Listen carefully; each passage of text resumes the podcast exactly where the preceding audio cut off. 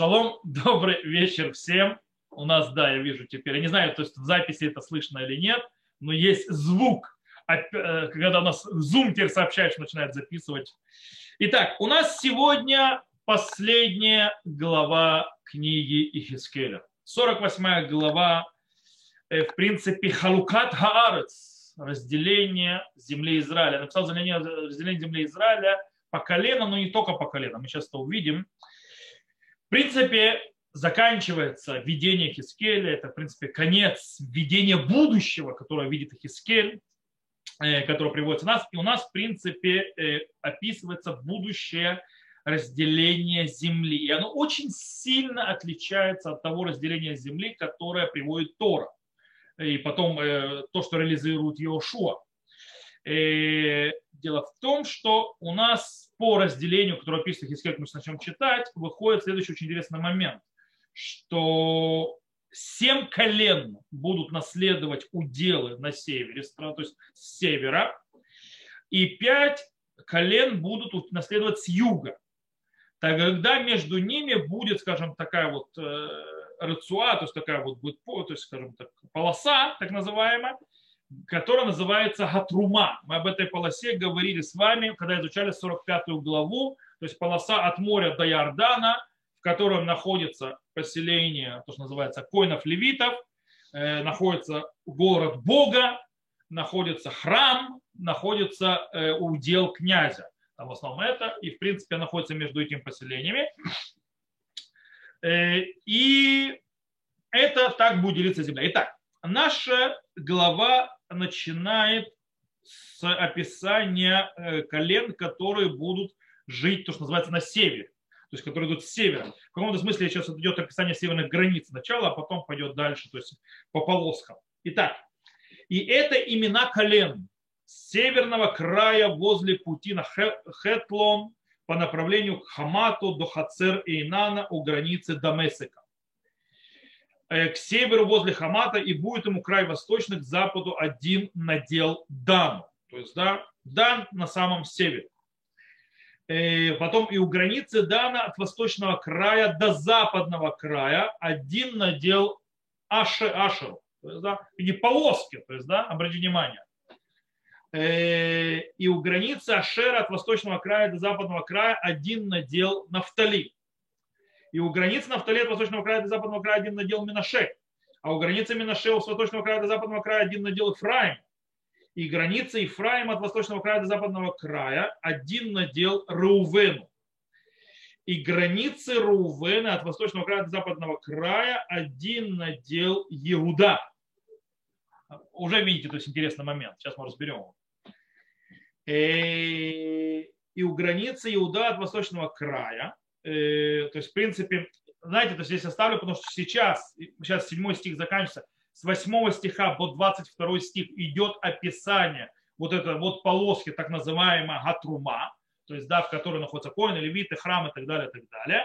Мы прыгнем сразу сейчас на 23 стих, где идет продолжение дальше в южную часть э, колен. То есть 7 колен мы уже описали, сейчас идет 5 колен вниз. Э, после этой полосы, где находится э, надел коинов, левитов, князя, храма и бога, то есть э, города Бога, и остальным коленам от восточного края до западного края один надел Бениамину. Обратите внимание, Бениамин южнее, чем Иуда. У границы Бениамина от восточного края до западного края один надел Шимон, у границы Шимона от восточного края до западного края один надел Сахару, а у границы Сахара от восточного края до западного края один надел Завулуну, а у границ Завулуна от восточного края до западного края один надел Гаду. И у границы Гада к южному краю с юга будет граница от Тамара, от вот Мейра, в Кадеша, к потоку Ливайса в Великое море. И это, то есть, в принципе, это южная, южная граница страны Израиля. И у границы Га, что это страна, которую раздели, разделите вы в наследие коленом Израиля, и это участки их слова Господа Бога. Окей. Сразу же бросается в глаза при этом разделении Э, что очень-очень сильно отличает его от предыдущего разделения, то есть которое было в книге Бамидбар, которое делал Иошуа, это, это тем, что есть, скажем так, шивьон, шивьюнют, то есть есть равноправие. Э, каждый колено получает надел одинакового размера с другим коленом. То есть нету какие, то есть наделов больше одного колена или меньше. У всех колен одинаковые полосы они получают, одинаковые э, наделы. И это в отличие от того, что сказано в книге Бамидба, то есть, да, мы будем учить лераф тарбе на халато, улимат тамит на халато. То есть, да, на большому колену сделай больше на его наследие, то есть участок, а малому колену сделай меньше участок. То есть явное отличие. И в конце концов, скорее всего, скорее всего, можем только представлять, что вот этот вот изменение, деление, что не будет разницы, пришло, пришло для того, чтобы э, убрать, скажем так, любое проявление зависти или, скажем так, э, ссор между коленами, когда один будет смотреть на другое, что почему тебе дали больше, а мне меньше э, и так далее. То есть, да, как бы убирается это, все получают одинаково. Это первое.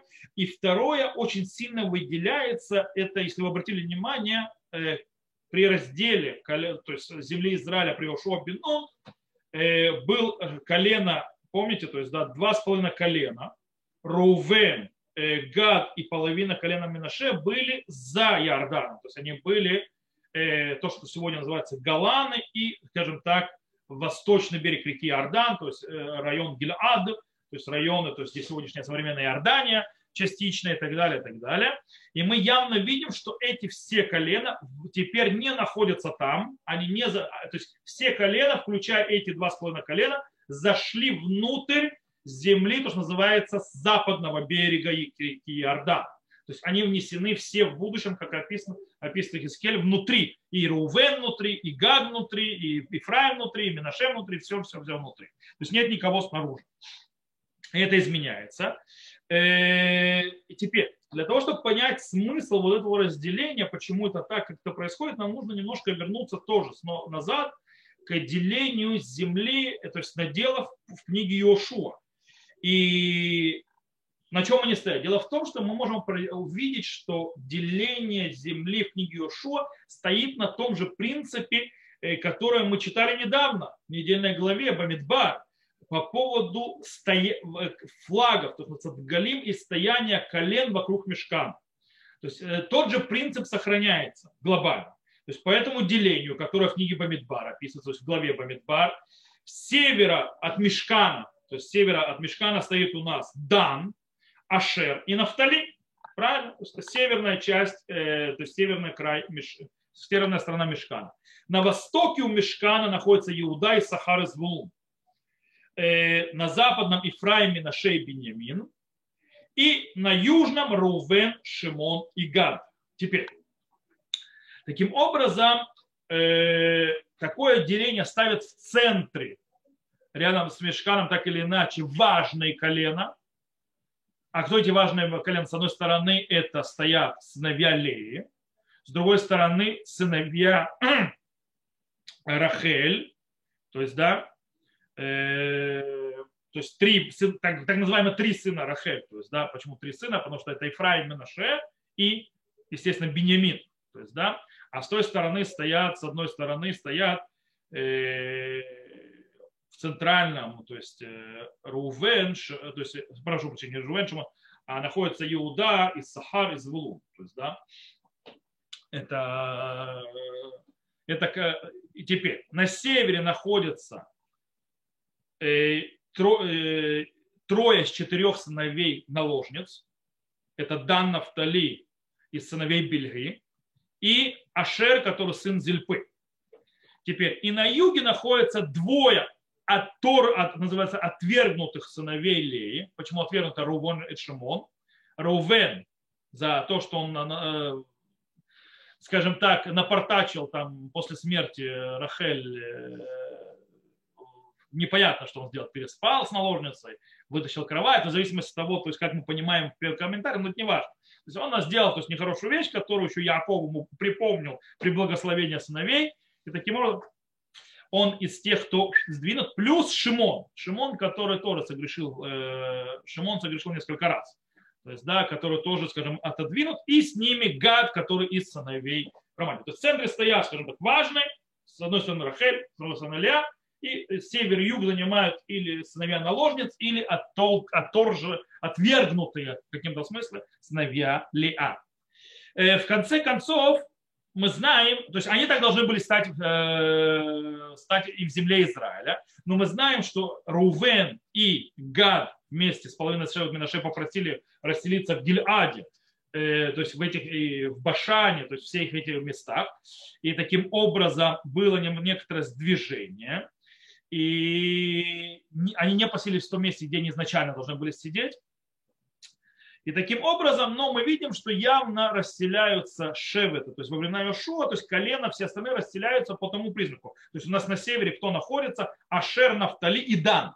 Кстати, почему говорю на севере Дан? По-настоящему мы живем, допустим, Петахтиква, Тель-Авив, тогда называется Гуждан. Правильно? Почему называется Гуждан?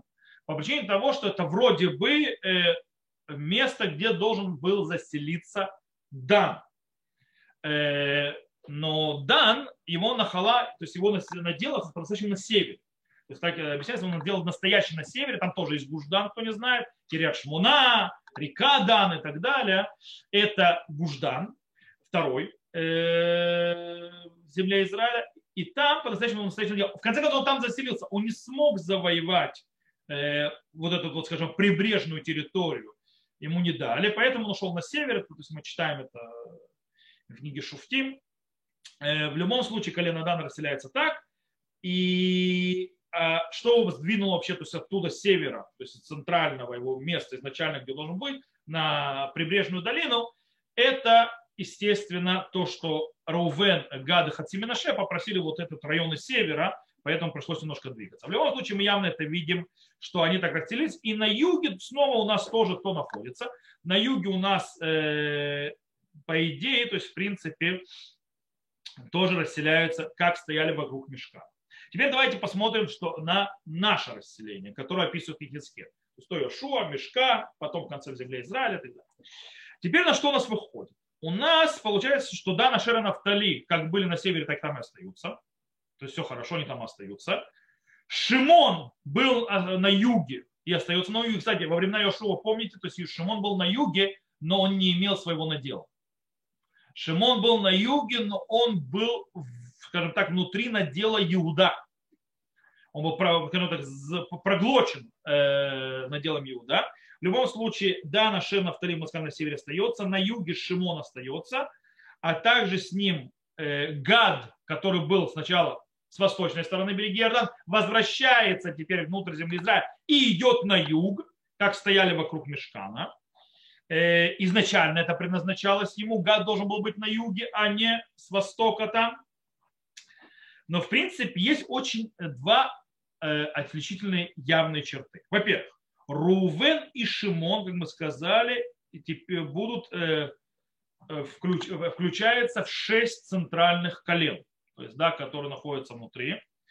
А, и они будут теперь, скажем так, базироваться Шимон близко к храму с юга относительно, то есть, да, а Рувен э, с севера. Э, теперь, это одно. И Сахар и Звулун, в отличие от этого, которые были на севере, знаете, здесь Сахар и Звулун? Сахар и Звулун приблизительно район, то есть э, Азриэльская долина и так далее, и так далее. Это всего, то есть Халука при Йошуа Бенуне. Они спускаются на юг, то есть, да, где они, в принципе, э, то есть это изменяется, они сдвигаются южнее от... Э, то есть это явное изменение. И второе, очень центральное изменение, Иуда и Бенемин, обратите внимание, меняются местами. Иуда и Бенемин вдруг меняются местами. Во времена Иошуа, где находился, то есть где получился надел Бенемина, где находится сегодня Муаца, Муаца и Зурит Бенемин, она находится на севере от Иерусалима она а, Бенемин северней, где находится Маты Иуда или Муаца Изурит, э, то есть это, где, она находится южнее, она находится южнее Иудея, находится в, э, южнее, чем Иерусалим. То есть, в принципе, так было до этого. Вдруг Хискель описывает, что все переворачивается. То есть теперь точно наоборот. Иуда будет с севера, а Бениамин будет с юга. Э, и, скорее всего, эти два изменения, они завязаны между собой. То есть, как они завязаны с собой? То есть, первое изменение, то есть, да, то, что Рувен и Шимон вдруг получают надел, с одной стороны, и приближаются ближе к месту храма, то есть, скажем, выделяются через шести, э, среди основных колен, скорее всего, завязано на том, что им простилось. То есть, да, Рувену простилось то, что было с Рувеном, Шимону простилось то, что было с Шимоном. И грехи, скажем так, были прощены. И таким образом эти колена возвращаются обратно в центр, как и полагается. Как не как Рувен, он первенец Якова, а Шимон второй сын. То есть, да, как бы и раньше Иуда. И они возвращаются вместо, то есть полагающие им, первые два сына, сына э, Леи. И таким образом Исахар и Звулун должны сдвигаться, ничего не поделаешь. То есть, да, эти возвращаются в центр, значит, Исахар и Звулун начинают двигаться, которые более молодые сыновья э, Лея, то есть они младшие сыновья. По этой причине они двигаются перед старшими братьями. Теперь, по поводу Иуда и Бениамина. Э, здесь есть двойное, скажем так, посыл. Какой? С одной стороны, оба этих колена снова будут вокруг святого, то есть они будут вокруг вот этой вот полосы, называющейся трума, где коины, левиты и так далее. И, э, правда, меняя местами, как они были вокруг Иерусалима. То есть, да, один то есть с юга, другой с севера, и они находились, то есть Иерусалим был между ними. То же самое происходит здесь снова, между Иуда и Бениамином э, находится центральная вещь. Кстати, почему? Потому что, скорее всего, они являются два центральным представителям народа Израиля. Каким образом? Иуда сам по себе представитель, то есть, да, он сам по себе царское колено, э, то есть ведущее колено, то есть, да, предводительское и так далее, поэтому оно, естественно, само по себе. Понятно, в чем оно центрально представляет. А Беньямин представляет собой весь остальной народ Израиля. Почему весь остальной народ Израиля? Потому что он представляет собой кого? Первого царя. Первого царя Израиля, Шауля. И до объединения царства, напомню, Давидом весь народ Израиля был под домом Шауля, а под царем Давидом только Иуда. То есть присоединение. По этой причине, то есть в принципе, как бы Беньямин и тот, кто стоял над Беньямином, то есть Беньямин, который стоял над народом, над народом Израиля до объединения, он представлял весь народ Израиля, в отличие от Давида, который представлял колено Иуда. И только он потом соединил. По этой причине есть в этом какая-то значимость того, что колено Бениамина и колено Иуда, э, хоть не старшие сыновья ни Лей, ни Рахель, но они несут внутри себя два царских источника, которые соединяются вокруг, э, вокруг э, центрального места Хатрума, то есть где находятся более святые части еврейского народа. Это с одной стороны. С другой стороны, изменение, изменение скажем так, их место, мест, что они меняются местами, то есть Иуда идет на север, а Бенемин спускается на юг, э, должно подчеркнуть еще сильнее не, теперь независимость колена Шимона. Дело в том, что, как мы сказали, э, во времена Иошуа надел колена Шимона был проглочен внутри колена Иуда. То есть он как бы был порабощен, как написано в книге Иошуа, Яйца Гураль Хашиним Лишимон Лематебна и Шимон Лемишпахтам. И вышло, то есть жребий второй Шимону, э, сыновьям то есть Шимону по всеми месяцам, и вина халатам битох на халат на Иуда. И их удел среди удела сыновей Иуды. Михевель бне Иуда на халат бне Шимон, кихая хель бне Иуда равмием, бен хруб битох на халатам. То есть, да, и от отдела Иуда будет на удел Шимона, ибо отдел, надел Иуда больше, чем им нужно. Дело в том, что вы знаете, что надел Иуды был самый большой надел среди всех колен. Он самый огромный был. Вот. Э, и по этой причине Шимону дали не отдельно, но он дали внутри. И вот сейчас, когда их Ихискель описывает будущее, происходит смена, получается изменение. И Шимон получает независимость, он теперь колено само по себе. То есть он колено со своим отдельным наделом, не внутри брат, колена брата, не внутри братского колена. И для того, чтобы это еще более выразить, Иуда сдвигается на север, то есть да, не разрываются. Теперь он не поглощен Иуда, он вообще от него далеко теперь. То есть аж э, через труму. То есть, в принципе, таким образом, вот этот вот разрыв между коленом, которое проглотило, и коленом, которое было проглочено, э, переводом проглотившего колено на север, почерпывается все более мощно вот это вот аспект свободы Иуда. То, это э, мы разобрались с делением самих колен. И теперь мы вернемся то, что пропустили. Мы сейчас перейдем к части, называемой так называемая трума. То есть, в принципе, та часть, которая находится между северными частью колен и южной частью колен. То есть, да, то, есть то, что находится посреди между ними, так называемая гатрума, о которой мы уже говорили, я напомню, в 45 главе. То есть, кто хочет, может посмотреть запись в 45 главе, там уже упоминали, там даже есть схема рисунка, то есть как она делится и так далее, это трума. Итак, возвращаемся к восьмому стиху. И у границ Иуды, э, то есть мы начинаем, в принципе, э, снова здесь тоже описание идет с севера на юг. То есть, да, мы колено перечисляли с севера на юг, и также, то есть э, сейчас то есть мы дошли с север-север, дошли до Трумы, снова с севера на юг. И у границы от восточного края до западного края будет участок для возношения, который отдели, отделите вы 25 тысяч шириной, а длиной как один из наделов этих от восточного края до западного края, и будет храм среди него. То есть первый надел в самом севере будет находиться у нас что там? Там будет находиться не что иное, как храм. То есть надел храм возношение, э, э, возношение это, которое делите Господу, будет длиной в 25 тысяч, шириной в 10 тысяч. Имеется локтей. То есть, да, то есть надо объяснять, что это локти. И для них, для священников, будет возношение священное к северу 25 тысяч, и с запада шириной в 10 тысяч, и с востока шириной в 10 тысяч, и с юга длиной в 25 тысяч, и будет храм Господень у него. То есть вокруг храма севера будет кто жить? Коины. То есть, да, коины в этом, то есть внутри этой трумы будут расселяться вокруг храма Господа. Освященный участок это для священников и сыновей Цадока. Смотрите, снова подчеркивается именно особый статус сыновей Цадока, который единственными, кто останется на коинских должностях. Которые исполняли службу мою, которые не отступили от меня, когда э, отступили сыны Израиля, как отступили левиты. То есть, да, левиты все остальные отступили, с ними часть коней э, и будет для них участок возношения из возношения страны самое святое возле границы левитов. То есть, в принципе, северная часть, там находится храм, там находится место, где находятся коины тоже вокруг, и это из сыновей Цадока.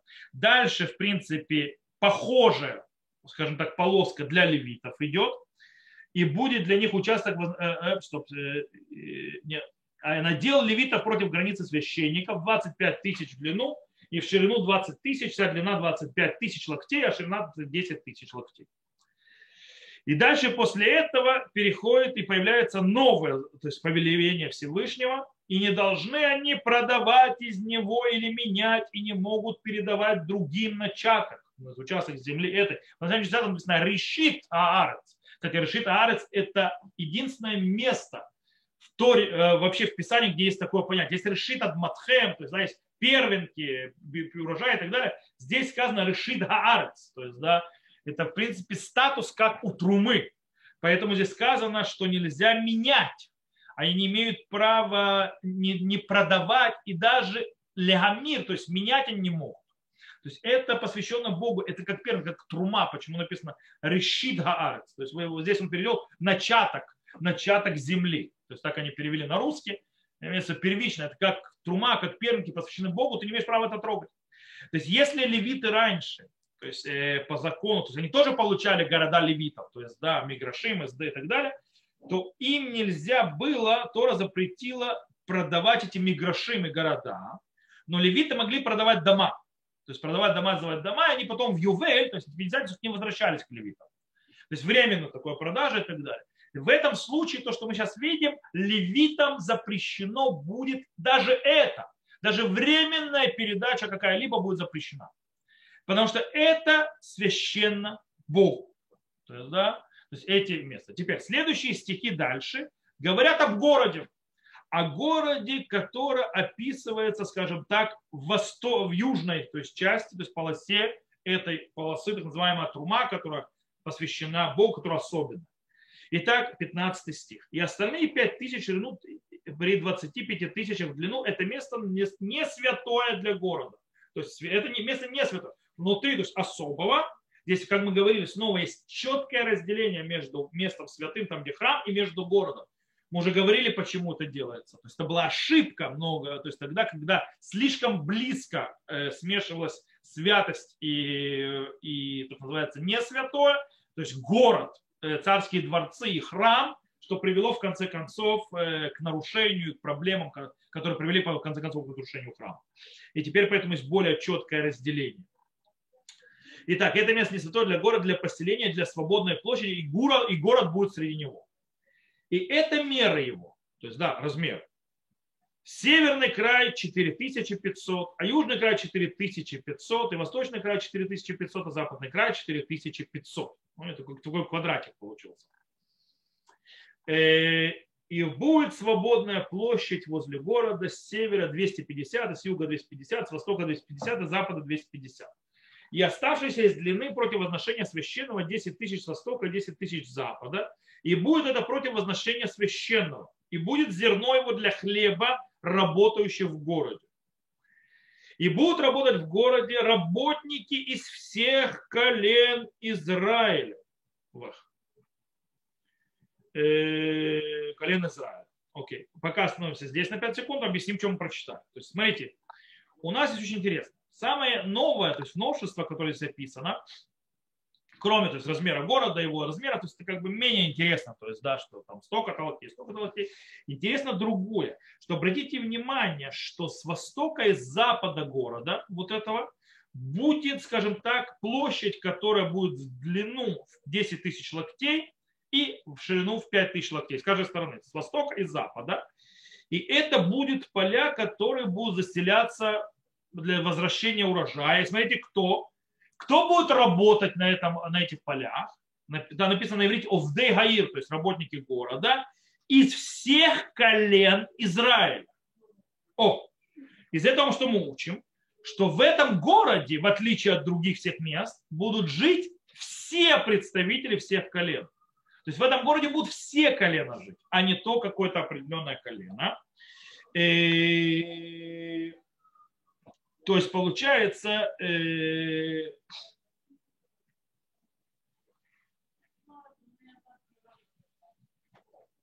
таким образом, в этом поместье, как когда-то в Иерусалиме, которое не принадлежало никаким коленам, также будет происходить и здесь.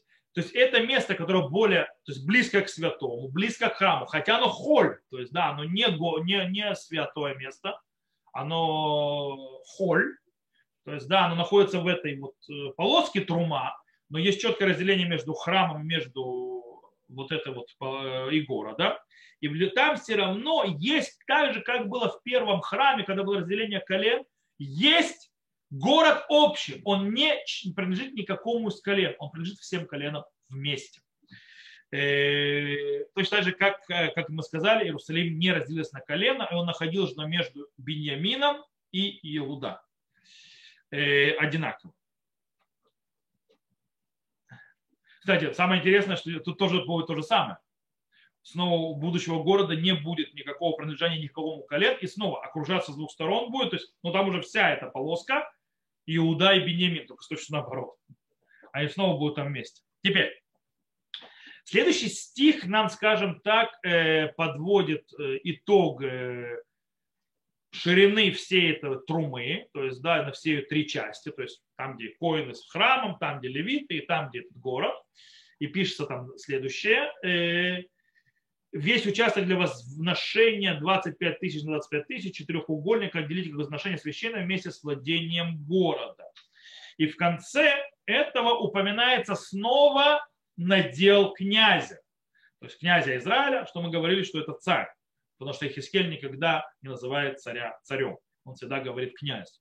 И так и сказано, а остальное для князя, с одной и с другой стороны, это возношение священного, это владение города. Мы, мы когда учили об этом, тогда в 45 э, главе, мы рисовали, видели, где он находится, уделы князя и так далее. Против 20, 25 тысяч участка возношения до границы восточной запада, против 25 тысяч до границы западной, против участка Иуды и Бениамина для князя, и будет возношение священное и дом священный среди него. То есть, да, то есть все вот это вот э, будет между наделами князя. И владение левита, владение города будет внутри участка, принадлежащего князю. То есть, да, это будет внутри.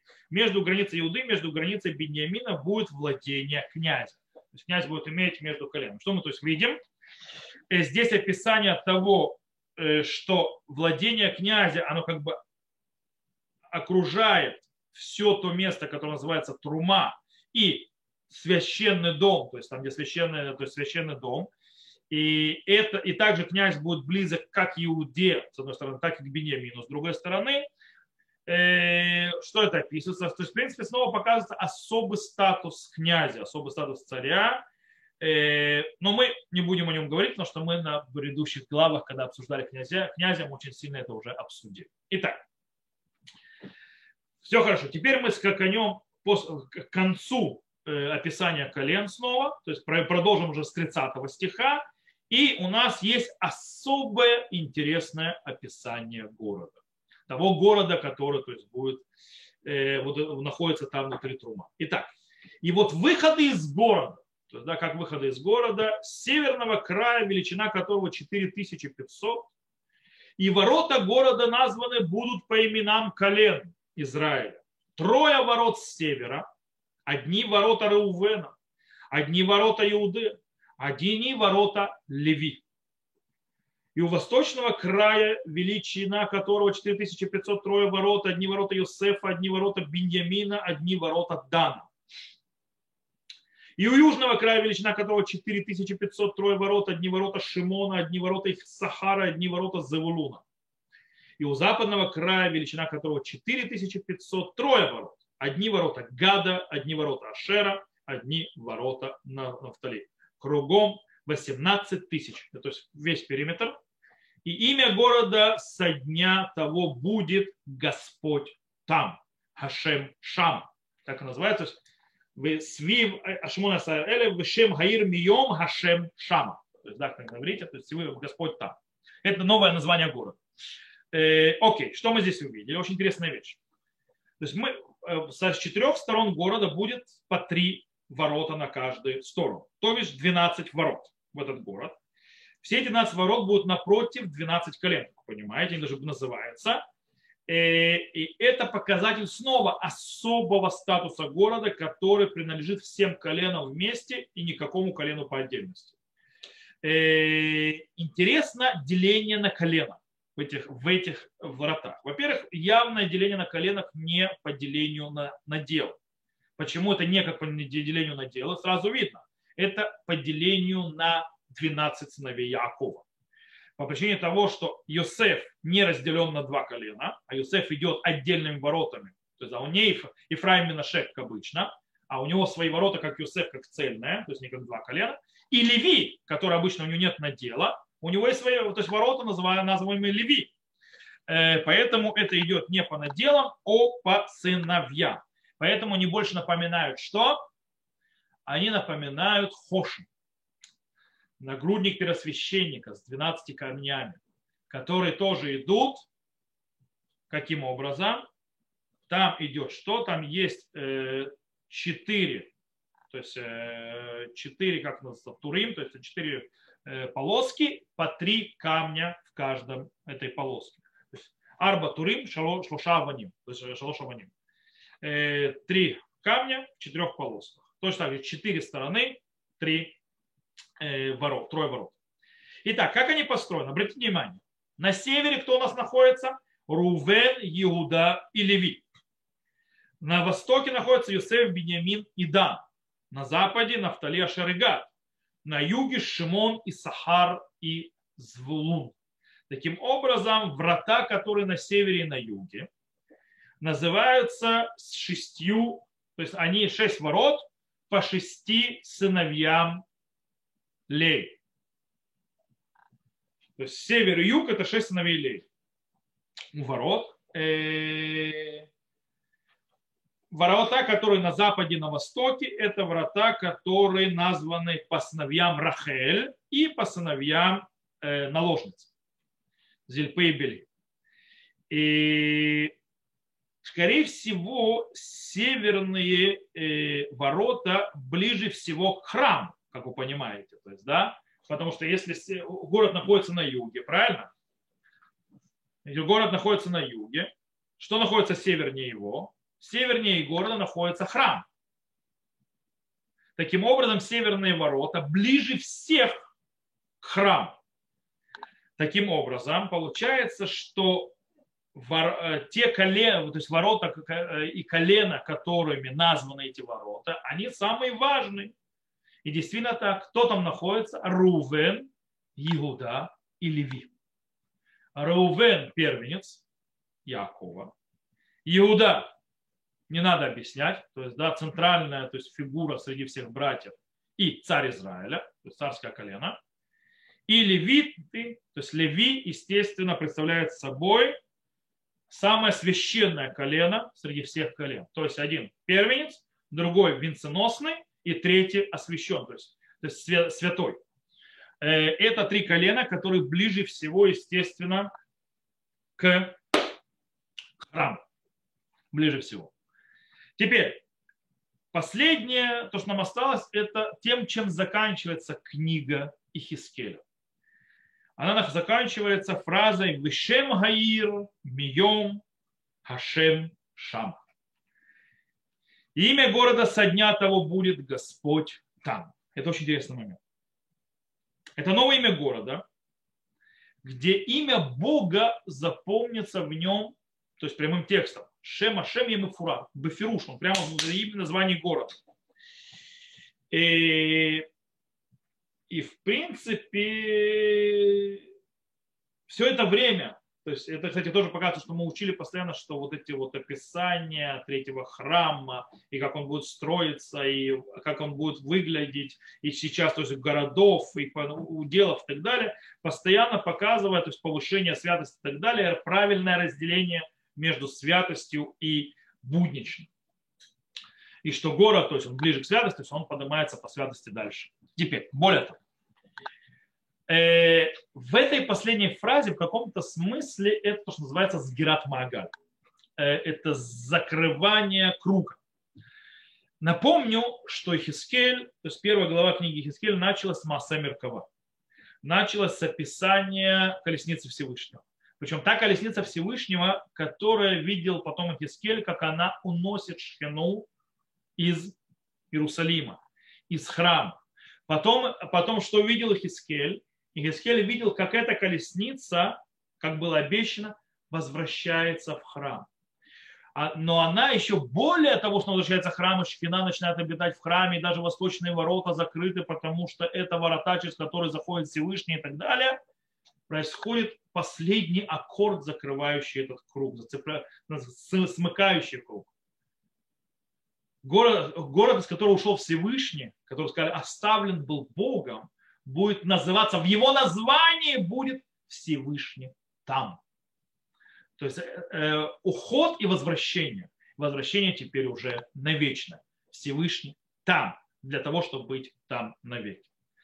То, на этом мы закончили Баруха Шем, книгу Хискель, от начала ее и до конца, включая не самые легкие главы, описывающие храм, где многие даже комментаторы сдались и перестали это комментировать. Мы пробовали понять, базируясь на этом. Я могу только сказать большое спасибо э, Раву Амнону Базаку, э, которого я учился в Гарацион, и эти уроки по Ихискелю были в большей части построены по его урокам, по его описанию. То есть, да, я не знаю, будет он какую-нибудь книгу выпускать такую, не будет. Э, я у него учился, то есть мы до сих пор в очень хорошем. Это очень интересно, у нас так уже ученическо-дружеские отношения. То есть, да, я был его учеником, он меня не намного старше, он меня старше всего лишь на 10 лет. Э, но это было достаточно, чтобы когда я пришел учиться в Ешиву, то есть он как раз пришел в ней преподавать. Да, он как раз был начинающим преподавателем в Ешиве, а я начинающим учеником. вот. А потом сегодня, то есть, а потом мы уже с ним участвовали в, в, в равинских форумах и так далее, но он гениальный человек, он продолжает быть рамом Вишват там, где учился, преподавать, кроме Гмары и Танах, он такой хороший специалист в Танахе, и я базировал много своих уроков на его уроках, и большому спасибо. В принципе, если бы не его уроки, описывающие храм и так далее, мне было бы туго, мне бы было бы тяжело. Но Барухашем. То, На этом мы сегодня заканчиваем. То есть заканчиваем запись. Э, кто слушал запись, всего хорошего. И, э, как я сказал, без Раташем я вы напишу список, что можно учить. Вы без Раташем выберете. Понятно, кто участвует в уроке, у того есть больше очков на выбор.